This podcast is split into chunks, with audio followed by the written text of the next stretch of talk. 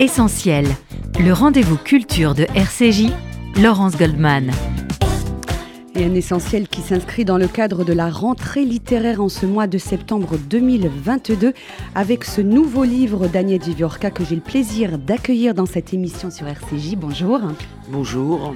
Les auditeurs vous connaissent bien puisque vous présentez sur cette antenne une fois par mois le magazine Histoire. Vous êtes directrice de recherche honoraire au CNRS, l'une des meilleures spécialistes au monde de l'histoire de la Shoah. Votre livre s'intitule Tombeau, autobiographie de ma famille. Il est publié aux éditions du Seuil. Il raconte l'histoire de votre famille paternelle et maternelle, des Juifs venus de Pologne pour s'installer en France dans l'entre-deux-guerres et confrontés quelques années plus tard à l'impensable Shoah. Nous allons tout au long de cette émission évoquer cette histoire personnelle et intime face à la grande histoire avec un grand G, celle de la destruction des Juifs d'Europe par les nazis, mais aussi la démarche qui a été la vôtre dans la conception et la rédaction de ce livre. Tout d'abord, Annette Vivorca, une première question qui concerne le titre tombeau qui a priori peut paraître un peu austère. J'ai regardé la définition du mot tombeau dans le dictionnaire. Il s'agit d'un monument funéraire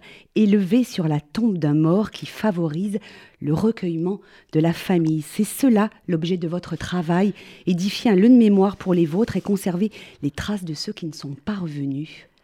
Oui, et puis il y a un autre euh, sens au mot tombeau, qui est aussi une pièce littéraire en hommage. Et puis dans la musique aussi, il y a des tombeaux euh, qui sont des, pièces musicales faites en hommage à un compositeur euh, défunt. Donc je joue un peu sur la polysémie du mot tombeau et euh, ce que j'ai essayé de faire c'est ben, un tombeau de papier pour les miens qui ont disparu pendant la Shoah, mais pas seulement ceux-là, aussi ceux de ma famille, de, la génération de mes parents, euh, ma tante Berthe, euh, mon oncle Roger, euh, mon père, qui ne sont plus parmi nous et qui sont morts à un âge où il est pas anormal de mourir. ce livre est également un écrit testamentaire. Vous écrivez dans les dernières pages Mon tombeau mon tombeau et mes tombeaux. C'est l'héritage que vous avez choisi de laisser à vos enfants et petits-enfants? Je, pense que, ce livre est une sorte d'aboutissement d'un très long travail que, j'ai commencé, je ne sais pas, il y a une quarantaine d'années, et que, euh, en, quelque sorte, euh, à la fois euh, l'âge, bon, le sentiment que on n'est pas éternel, fait que j'ai vraiment eu envie que, effectivement, mes, mes enfants, les, mes, mes, petits cousins, mes petits-enfants, sachent en fait de quel monde ils sont en partie, hein, puisque euh, les générations, euh, voilà, ils sont issus.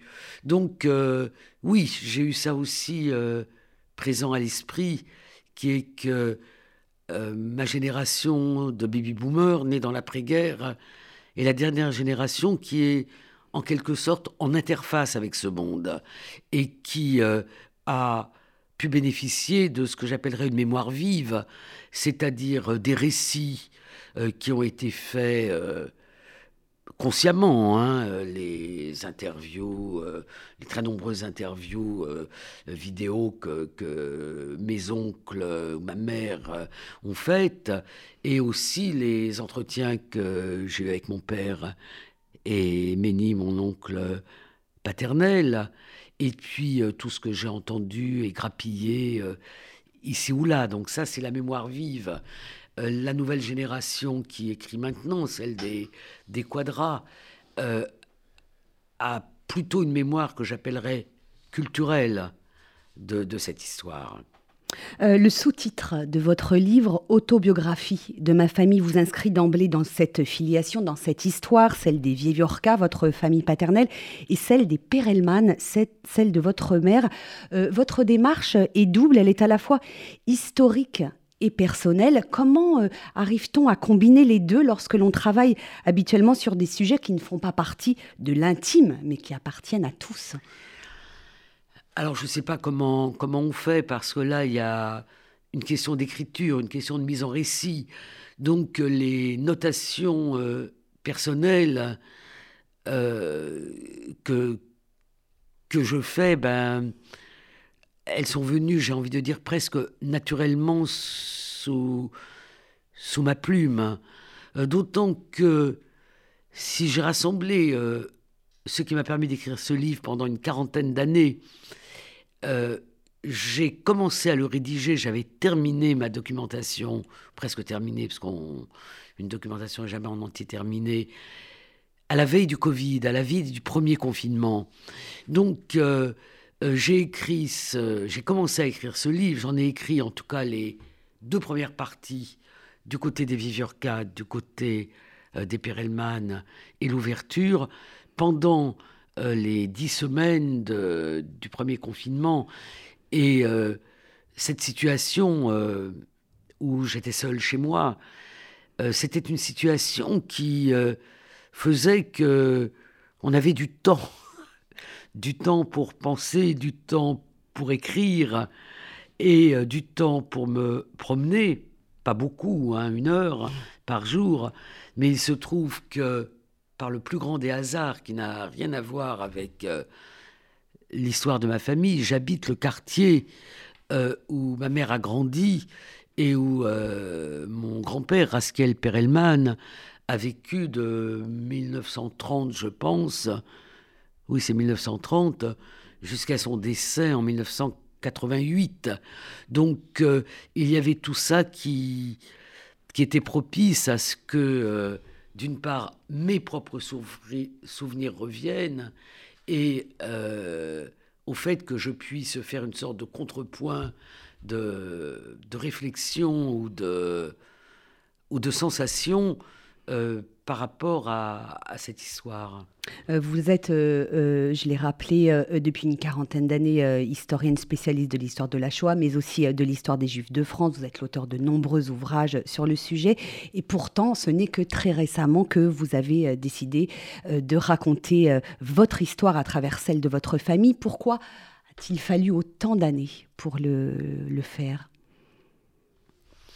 Vous dites, je, vais juste vous citer, il y, a tellement de phrases que j'aimerais citer pendant cette émission parce que le, votre écriture euh, est, vraiment ciselée, elle est à la fois précise et vous avez des talents euh, d'écrivain, je, me permets de, de, vous le dire. Vous dites à la fin du livre, l'obsession du dessin de ma famille est à l'évidence à l'origine de mon travail d'historienne.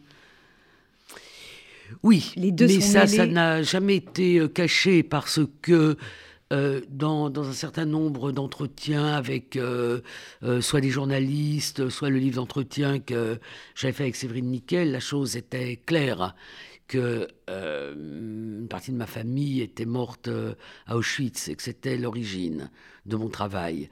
Mais entre l'origine de, de, mon travail et le fait de travailler sur cette famille, c'est quand même autre chose.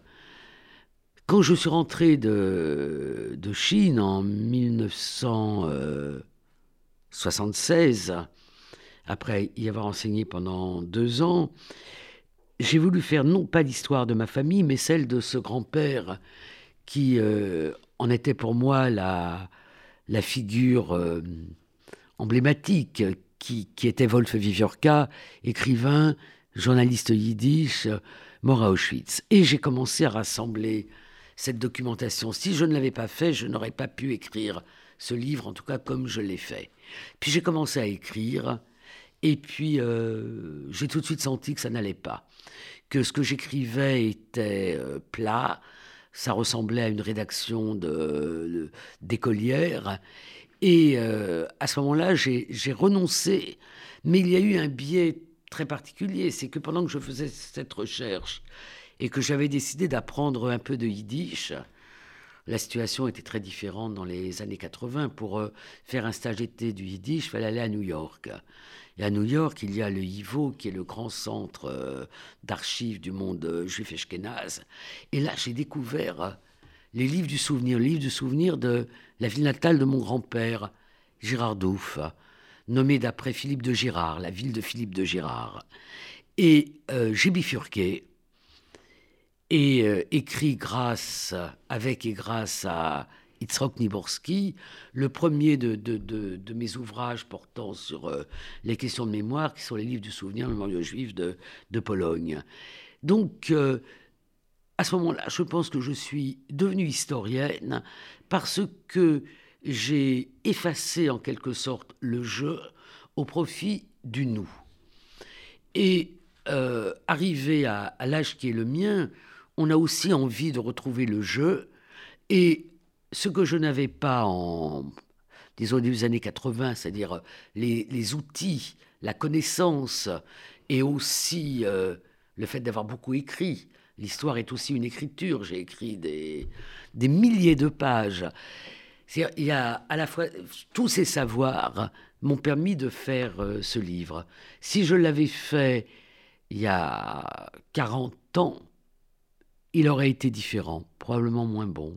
Euh, c'est un récit extrêmement précis et attachant. On est même parfois à la limite du roman dans le style hein, et dans le récit de la vie des membres de votre famille auxquels vous redonnez vie à travers leur personnalité avec, euh, et leurs sentiments. Hein. Vous le dites d'ailleurs, hein, c'est une chose que vous vouliez euh, essayer de rendre. vous avez pensé à ça en l'écrivant. C'est une œuvre, une œuvre à la fois littéraire et historique. Un exercice difficile. Oui, bien sûr que j'y ai pensé. Euh, d'abord dans la construction, dans la mise en intrigue, dans la, construction. Euh, j'ai mis beaucoup de temps à l'écrire. Euh, parce que, voilà, je, voulais que les récits de, des uns et des autres se répondent. Et je voulais aussi que l'écriture soit j'avais une idée de ce que devait être l'écriture.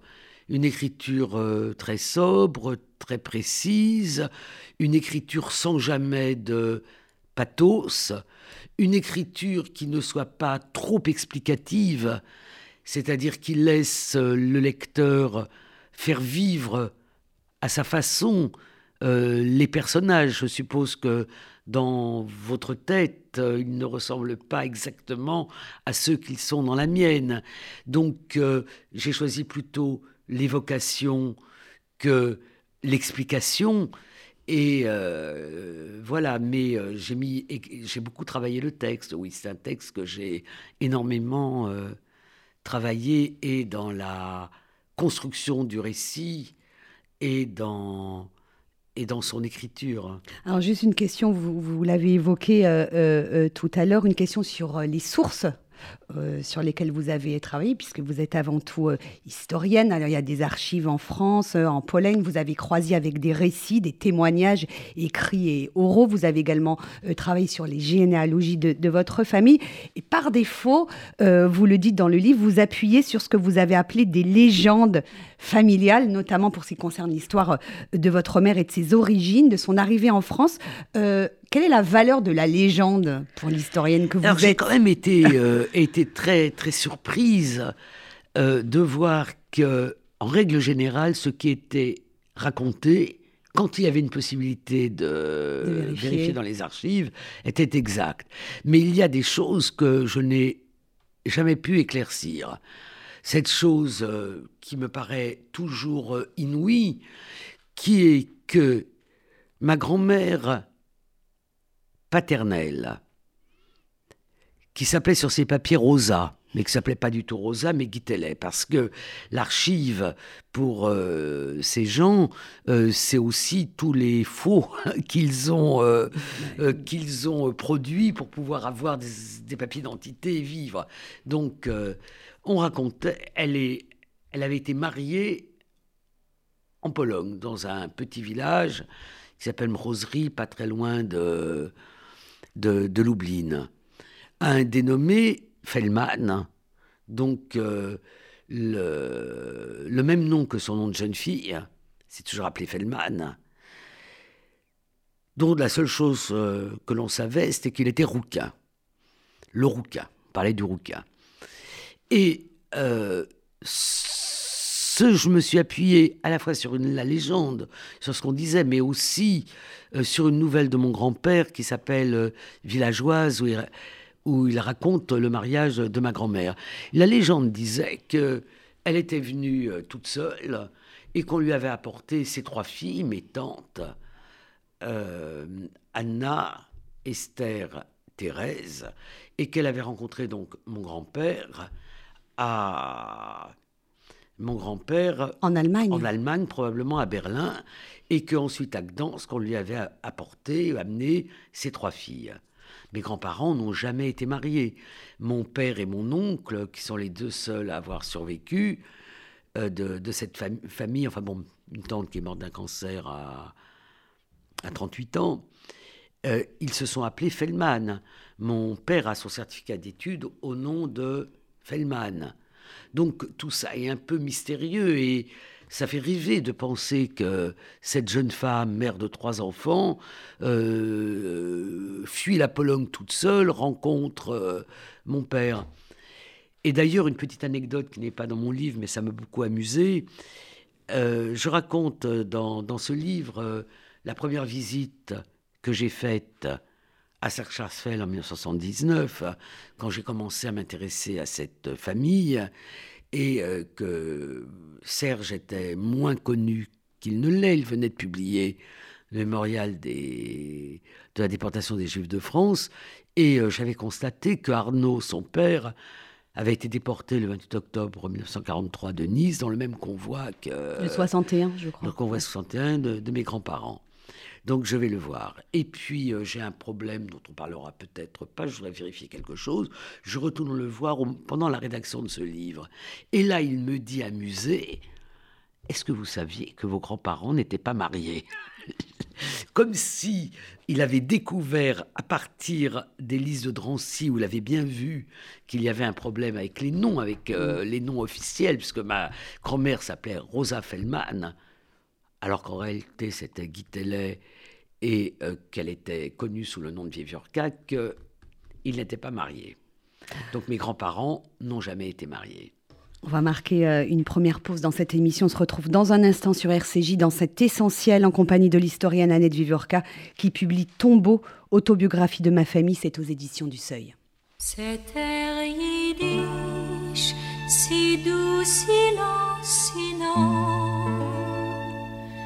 je l'ai joué sur mon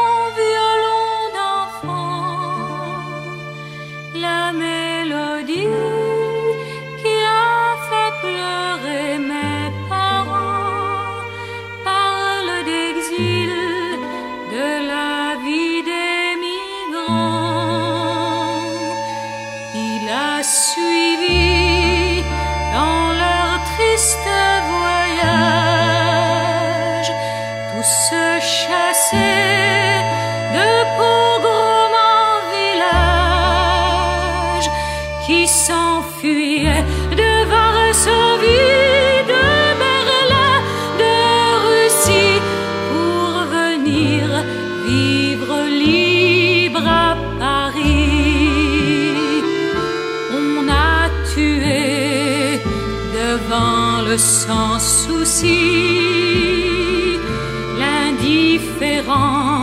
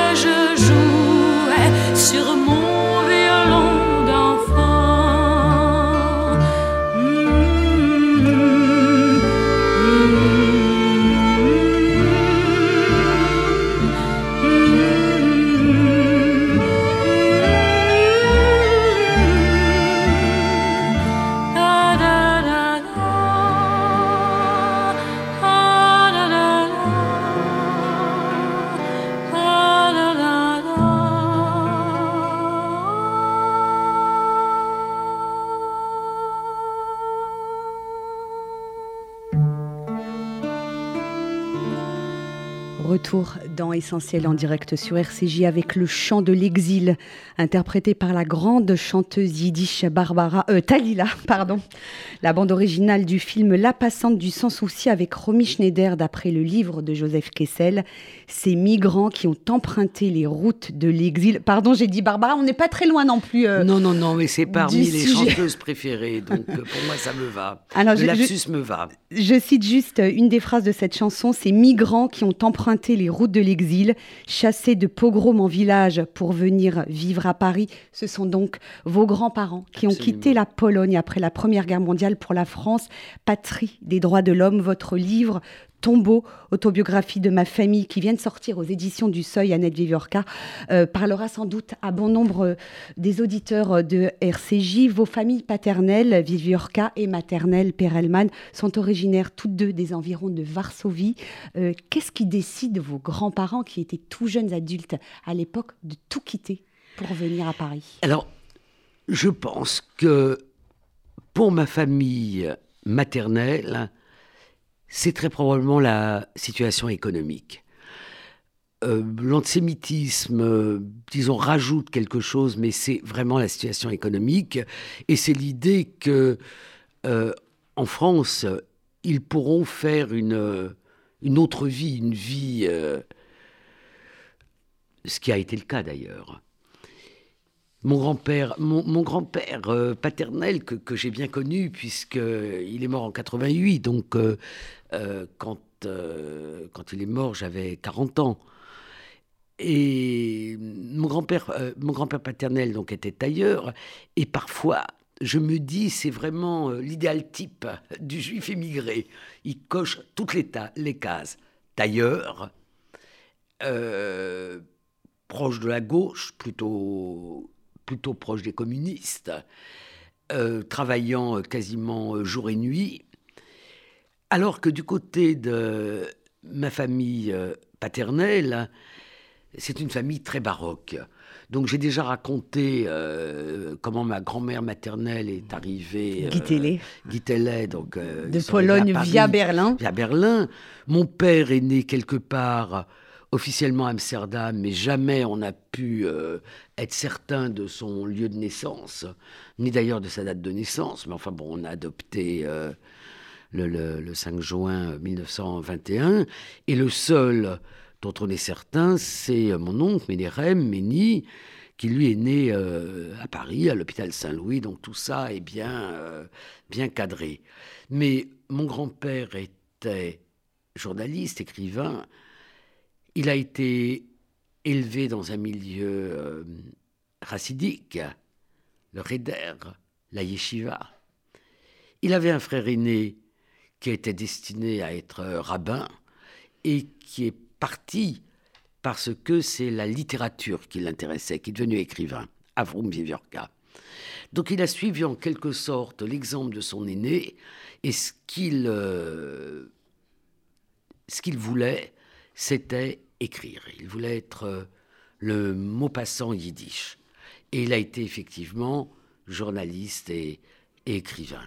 Donc c'était l'idée de, l'idée de fuir le monde étouffant qui était celui de la religion. Mais, je le précise tout de suite, il a toujours considéré que la richesse du judaïsme, c'était la connaissance des textes et la religion. Il a été à la fois pas religieux, mais respectant toutes les fêtes religieuses qu'il considérait comme des fêtes nationales et considérant que la littérature yiddish la plus riche était celle écrite par les écrivains qui avaient été formés dans la tradition mais en même temps, il n'avait aucune nostalgie de Stettel, qui pour lui était un monde euh, un peu terrifiant. C'était avant tout un conteur, mais il a également été euh, journaliste. Il est l'auteur de nombreuses nouvelles dont, vous racontez euh, quelques-unes euh, dans ce livre. Il était aussi un farouche défenseur de la culture yiddish. Votre grand-père, et je, cite une de, de, ces phrases que, que, vous transcrivez dans ce livre, Notre gloire n'est pas d'avoir engendré Spinoza ou Freud, mais Sholem Alechem et Shalom H. Oui. C'est un texte euh, qu'il a écrit dans, je ne sais plus quel journal, peut-être le, le Heint, le Pariser Heint. La presse yiddish. La il presse n'écrivait yiddish. Il n'écrivait que dans la presse yiddish. Mon père, adolescent, hein, avait traduit quelques-unes de ses nouvelles qui sont parues dans la presse juive de langue française. Mais là, c'est un texte qu'il a écrit dans une période très particulière et euh, qu'il est quand même très intéressant de revisiter aujourd'hui, qui est euh, ce débat, on dirait une polémique aujourd'hui, ce débat qui a agité le monde juif, yiddish et pas yiddish d'ailleurs, en 38, et qu'on a appelé la polémique sur le retour au ghetto. Et euh, dans cette euh, polémique, il y a cette idée qu'exprime très très bien mon grand-père. Qu'est-ce qu'on fait dans cette période où il est si difficile d'être juif et où il est impossible de ne pas l'être. Il est impossible de ne pas l'être parce que ce qui se passe en Allemagne nazie, et euh, il était très vigilant, euh, d'autant que une de mes tantes, euh, Thérèse, euh, c'est pas son prénom yiddish, hein, mais son prénom francisé, avait épousé Heinz Kalancher, qui était un juif allemand réfugié d'Al- d'Allemagne après 33, donc il avait une conscience aiguë de la situation des, juifs allemands. Donc euh, à partir du moment où on détricotait ce qui s'est passé en Allemagne euh, d'abord et puis ailleurs, euh, en France aussi, sous l'occupation allemande, à partir du moment où on détricotait l'assimilation, euh, la situation était nouvelle. Et c'est dans cette circonstance qu'il prône, lui, qu'il est du côté de ceux qui prônent le retour au ghetto, au ghetto métaphorique bien sûr, et le retour au yiddish, et où il dit euh, dans ce même texte, quand nous serons réintégrés dans le cœur des nations, nous le serons parce que nous leur apporterons notre culture, euh, Shalom, Alerem, Itzhak Lebouche Peretz. Et ce qui est pour moi euh, poignant, c'est que il n'y aura pas de, retour de ce peuple juif euh, ishkénache et yiddishiste. Et cet homme qui avait une telle lucidité euh, sur beaucoup de choses n'a pas eu la préposition de ce que sera la, destruction des, des juifs d'Europe. Alors il y a ce personnage, hein, je laisse aux- nos auditeurs le découvrir à travers votre livre, Wolf Vieviorka, euh, qui était le mari de votre grand-mère Guy Télé. Alors une forte... Alors, le, le- le compagnon, on va Le dire. compagnon, le compagnon de votre grand-mère Guy Télé, euh, euh, une personnalité euh, très forte, hein, de femme euh, qui doit rappeler euh, des souvenirs à, à- à tous les, les gens qui nous écoutent, euh, très débrouillarde. Elle a tenu un restaurant rue d'Ulm dans le 5e arrondissement qui a été pendant trois ans un lieu de rencontre quasiment mythique hein, pour euh, tous les étudiants et les intellectuels juifs polonais désargentés. Et ils étaient très nombreux euh, dans l'entre-deux-guerres et c'est ce milieu que vous nous décrivez également euh, dans ce livre. Oui, ce, restaurant, euh, mon père en parlait très souvent. Euh, C'était, euh, je pense que ça a été la partie la, la plus heureuse de, j'ose à peine dire l'adolescence. hein. Il était, c'était un petit garçon finalement. Parce qu'il faut quand même noter que, que ce sont des gens qui vivent dans une grande précarité euh, financière. On a toujours du mal à, à- à joindre On a du deux mal à, à manger, Ouais. à manger. C'est-à-dire qu'on on, on a du mal aujourd'hui à imaginer une précarité qui était que les gens n'avaient pas de quoi se nourrir, pas de quoi se chauffer. Et ça a été le cas de, de ma famille. Et d'ailleurs, euh, à un moment donné, je m'en suis presque voulu d'avoir la nostalgie de ce monde si euh, coloré, si chaleureux, euh, si riche culturellement, et de ne pas avoir pris mieux conscience de la façon dont la vie avait été si aride pour eux. Donc dans ce restaurant, il y a tout le monde. Alors il y a les étudiants en médecine, polonais ou roumains, qui viennent euh, manger des menus euh, euh, cuisinés par ma, ma grand-mère qui fait preuve aussi de, de grande imagination euh, culinaire, mon grand-père traduisant en yiddish euh, les plats euh, français, les choux de Bruxelles pour celle Keller, enfin bon. Et, euh, et on joue aux échecs. J'allais le dire. C'est fréquenté par des peintres, notamment Esther Carpe, et je la cite parce qu'il a en ce moment hommage, une exposition des œuvres d'Esther Carpe, et des grands, grands poètes comme Itzik Menger ou écrivain Chalomache. Et ça a été vraiment un oui, quelque chose de, de mythique. Alors c'est vraiment intéressant de, se replonger euh, grâce à vous dans ce Yiddishland hein, de parisien de l'entre-deux-guerres euh, que vous nous décrivez avec beaucoup de précision, beaucoup de bienveillance et même euh, d'amour. Alors on est dans les quartiers de l'Est parisien où vit la famille Viviorca, où vit également la famille Perelman. Ils sont à la frontière entre l'intégration à la société française et euh, leur histoire personnelle et leur culture yiddish qu'ils ont importée avec eux. Et ce que vous racontez très bien, c'est que ce sont par les enfants que euh, l'intégration oui, euh, oui, totale. Oui. Je, je pense qu'il y a une grande différence entre les deux familles qui exprime d'ailleurs très très bien mon oncle, enfin pas la différence, mais mon oncle Roger Perelman, qui a été un très très très grand pédiatre hospitalier. Ça a été une personnalité importante du monde de la, de, la pédiatrie. Euh, mon oncle montre très bien comment il y a eu du côté des Perelman et très probablement du côté de Rava, mon autre grand-mère, un vrai désir d'ascension sociale. Ce désir d'ascension sociale, on ne le voit pas du côté de ma famille euh, paternelle.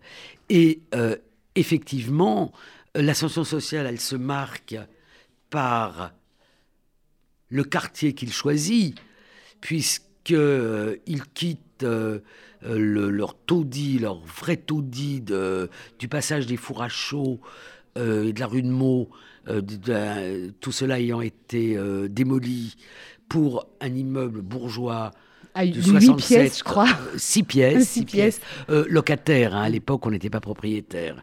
Et où mon grand-père a été locataire jusqu'à la fin de sa vie. Mon grand-père, c'est une anecdote qui n'est pas dans le livre, il continuait à payer son loyer en liquide jusqu'à la fin, jusqu'à la fin, je crois en 88. Donc, euh, ce, cet immeuble bourgeois, un, un immeuble sans juif, à l'exception d'une petite fille, Dreyfus, qui est devenue célèbre sous le nom d'Anouk qui vivait chez ses, grands-parents Durand. Donc il y a un désir d'ascension sociale. Et euh, l'intégration, elle se fait par les enfants. Et de toutes les façons, ce monde yiddish, euh, il est vraiment clos par la langue. Mais du côté paternel, mon Wolf Viviorca tenait à ce que ses fils connaissent bien le yiddish. Et euh, il y avait un étudiant palestinien alors je rappelle aux éditeurs que le que, euh, palestinien, c'était comme ça ce qu'on appelait les habitants de ce qui devient en 48 Israël, qui était au père, donc contre le fait qu'il était nourri euh, par euh, le restaurant, il apprenait à Méni et Abi, à mon oncle et, et à mon père, à lire le yiddish. Et c'est dans ce restaurant que mon père a lu l'œuvre de Shalom H, Kiddush Hashem, la sanctification du nom, et il s'était fait à lui-même la promesse de le traduire en français quand il sera à la retraite, ce qu'il a fait. Un mot sur la politique, hein, le contexte politique de ces années 30 euh, qui euh, joue un rôle très important euh, dans la vie de vos familles, Viviorca et Perelman. Euh, juste avant le début de la Seconde Guerre mondiale, on suit très près euh, l'actualité, la montée du nazisme. Et vous racontez que le Front populaire, avec l'élection de Léon Blum en 1936, constitue une véritable embellie pour ces juifs immigrés qui ont tous le cœur à gauche, hein, il faut bien le dire, dans ces Ils ont, années-là. ceux-là, ceux-là ont le cœur à gauche. Alors que Wolf Viviorca n'était pas communiste. Alors lui était, alors lui était non seulement pas communiste, mais euh, j'ai envie de dire hostile aux communistes. Et euh, ça se lit dans euh, ces nouvelles. Il y en a deux en particulier. Ma préférée, La Pieuse Bella, qui est euh, quelqu'un qui est très très pieux, une jeune fille très pieuse, bon je ne vais pas raconter la nouvelle, mais qui devient euh, communiste. Et puis dans une autre nouvelle qui s'appelle On part pour l'Espagne, et euh, comme vous l'avez dit très bien, c'est un conteur. Mais en même temps, si on fait une analyse de ces nouvelles, il montre très très bien comment le communisme devient une religion, comment le communisme est une conversion chez ces juifs élevés dans la tradition et qui deviennent euh, communistes. Et, euh, mais la politique tient une très grande place. Euh, donc du côté de chez mes grands-parents paternels, on est plutôt du côté du Bund, le mouvement socialiste juif, politique excepté, mais il y a toute la, le, le Bund a deux piliers, le socialisme et le yiddish. Et c'est le pilier du yiddish qui est fondamental pour mon grand-père.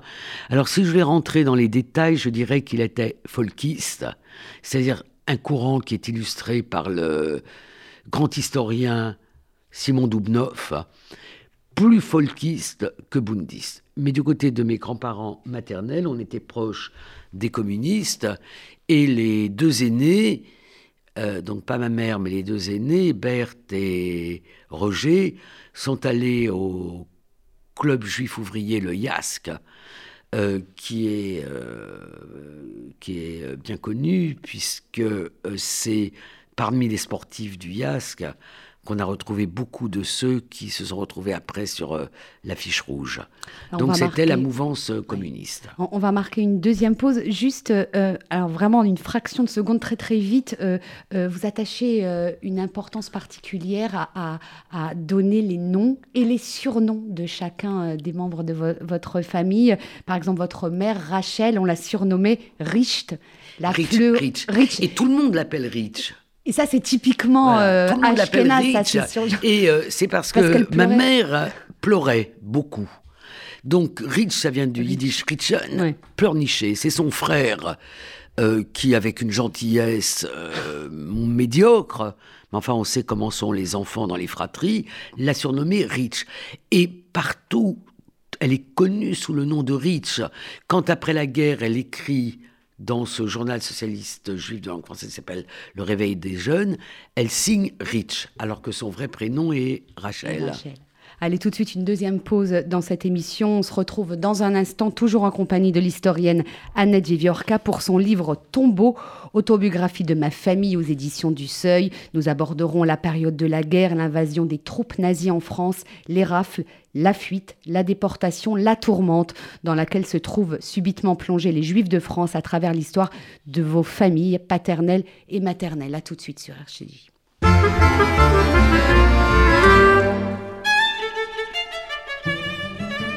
zu mir ist gekommen eine Cousine, schein wie Gott ist die Gitte bei der Grine, wer kann noch die Rote Baume ranzen, Füße und Lofus beten sich zum Tanzen, bekomme kann noch die Rote Baume ranzen, Füße und Lofus beten sich zum Tanzen, der Rolle der Golden Mac in Morte, der Rolle der Mehrer der Gekorte, I can live with a li palakhi kakh shalakhi fili agam pitay balakha tfili li palakhi kakh shalakhi fili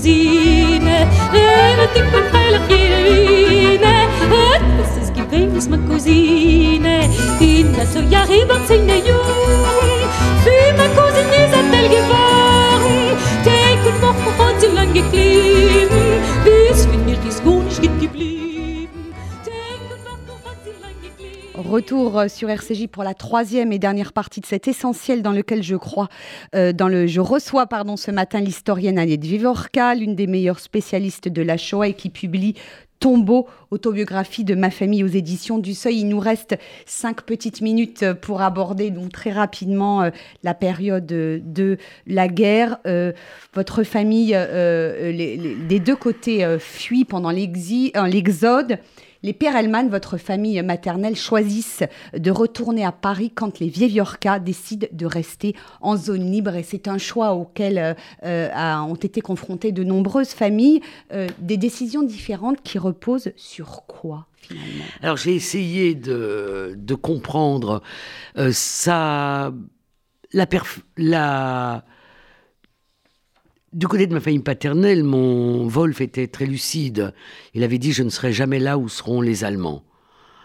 Si ce n'est qu'en en septembre 43 à Nice, il n'y avait pas d'échappatoire possible. Donc, euh, mon père, mon oncle et un de leurs amis, on n'a pas beaucoup de temps pour expliquer les choses, mais ont choisi de partir en Suisse. Ils ont donc, euh, ils ont donc passé en Suisse en, en octobre 42 et ont passé la guerre en Suisse. Euh, ma grand-mère a trouvé la mort en passant la ligne de démarcation.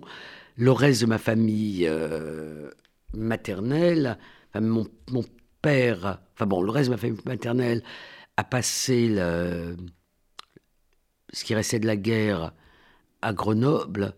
Mais mon oncle Roger Perelman s'est fait aussi arrêter à nice, a été déporté par ce fameux convoi 61 et est revenu. C'est le seul qui soit revenu. Euh, on va avancer euh, dans l'histoire et les, auditeurs euh, découvriront ce livre magnifique, hein, Tombeau, autobiographie de ma famille. je voudrais qu'on saute et qu'on arrive aux dernières pages. vous dites faire partie de cette génération d'historiens nés dans l'ombre de la guerre et dont le souci d'exactitude va de pair avec le devoir d'accomplir un devoir civique. Alors elle m'a interpellée euh, cette phrase. Euh, en quoi ce devoir que vous avez rempli euh, est-il civique? On sort du champ universitaire finalement. Il y a une vertu démocratique dans votre travail. je ne pense pas qu'on sorte complètement du champ universitaire parce que j'ai été longtemps, professeur de collège et de lycée. quand on me le demande et que c'est possible, je continue à aller dans les classes. Et euh, je pense que euh, c'est euh, aussi ce, cette volonté de décrire l'histoire en restant dans la vérité, ce qui n'empêche pas qu'on peut parfois se tromper, hein, c'est quelque chose qui est une vertu civique. C'est pas simplement universitaire. Et bon, j'ai écrit un petit livre qui va je vais s'expliquer à ma fille qui, est, qui, sert beaucoup, enfin, qui a beaucoup servi aux, enseignants. Et euh, je pense que euh, la recherche est pas la recherche en histoire n'est pas réservée à des petits cercles, mais qu'elle doit ensuite euh, irriguer et être en même temps une défense de, de valeurs dans lesquels je mets cette valeur spécifique qui doit, être au cœur de, de, ce qui a été mon métier, la recherche de la vérité, mais euh, aussi euh, l'idée qu'on euh, doit essayer de donner des clés pour comprendre le monde. Voilà, donc il y a plein de raisons. Lorsque... Pardon. Voilà, donc on n'est pas des... Et puis on a aussi... le... Oui, j'ai envie de dire qu'on a le souci de le, souci des gens dont on parle, le souci du respect des gens dont on parle. On arrive à la fin de cette émission, Nadia Viorka. Lorsque vous avez écrit la dernière ligne de ce livre, qu'est-ce que vous vous êtes dit? J'ai accompli mon devoir. Moi, j'ai pensé au commandement biblique, Zahor, souviens-toi. Alors, peut-être Zahor. J'ai eu le sentiment, effectivement, d'avoir. Euh, d'avoir terminé mon travail. voilà. Vous allez euh, tout de même continuer à, produire. On Vous ne savez pas. on verra. Je ne sais vraiment pas. Peut-être. Euh, je sais vraiment pas explorer d'autres champs et, euh, en direction de la littérature On va voir, on va voir. Merci. Merci beaucoup euh, Annette bah, qui, qui, remercie d'être venue sur RCJ pour nous parler euh, de votre livre dont je recommande absolument la lecture à nos auditeurs. Ça s'appelle Tombeau, autobiographie de ma famille. C'est publié aux éditions du Seuil. Cet essentiel est à réécouter en podcast sur notre site internet, notre application mobile radio rcj.info ainsi que sur toutes les les plateformes de diffusion. Merci à Guillaume à la réalisation. Dans un instant, vous retrouvez Rudy Sada et les journalistes de la rédaction pour RCJ Midi. Excellente journée à tous à l'écoute de nos programmes.